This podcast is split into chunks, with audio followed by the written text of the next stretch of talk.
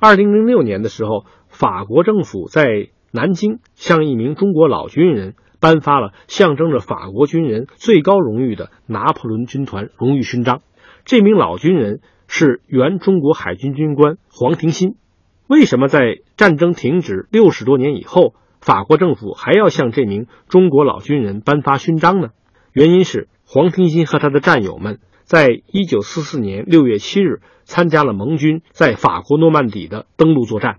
诺曼底登陆作战是至今为止人类历史上最大规模的登陆战，也是第二次世界大战中欧洲第二战场开辟的标志。在一九四三年库尔斯克的坦克大战之中，最终苏联的群众坦克打败了德国的精英坦克，德军由进攻转向防守，苏军开始在东线向德军发起反击。在西欧战场上，盟军也决心开辟第二战场，加速法西斯纳粹的灭亡。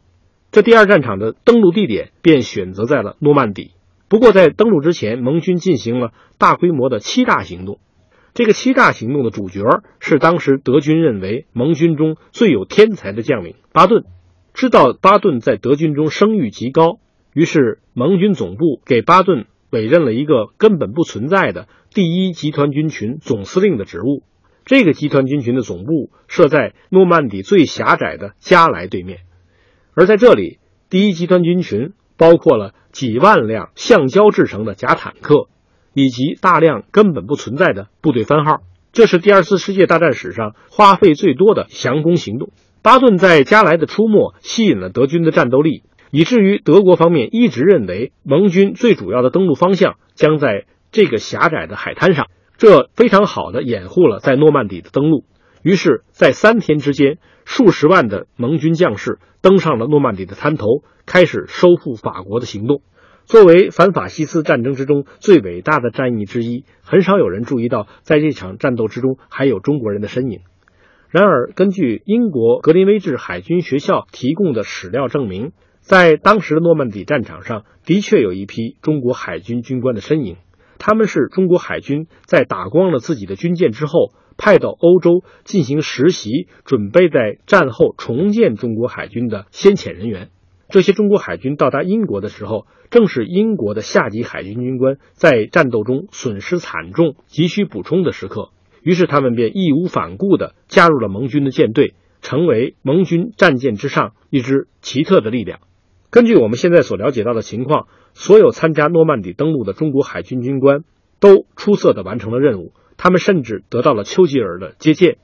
在几十年之后，黄庭新得到了这枚迟到的勋章。这名当时已经是重度帕金森病患者的老人，在颁奖仪式上做了如下的答词。他说：“当我获得这枚勋章的时候，首先想到的不是我在诺曼底做了什么，而是想到了我的同学们。应该说，在诺曼底前线出现中国海军的身影，不仅仅是一个历史猎奇，更标志着中国在世界反法西斯战线之中的形象和地位。有意思的是。”在诺曼底登陆的消息传到延安之时，延安的八路军也举行了大规模的庆祝活动，庆祝盟军的胜利。当时有一批美国记者正好在延安，他们拍下的照片重现了当时生动的情景。在他们拍下的照片之中，可以看到一批八路军战士身穿盟军的飞行服，组成了一个方队。那么这个方阵代表的是什么呢？我们发现最前面的两名八路军战士手拉手，组成了一个船头的形状。根据美国记者留下的笔记，我们才知道，原来他们组成的是一艘登陆艇。在这艘登陆艇的上面，人们还举起了一名军官。这名身穿苏式军服的军官，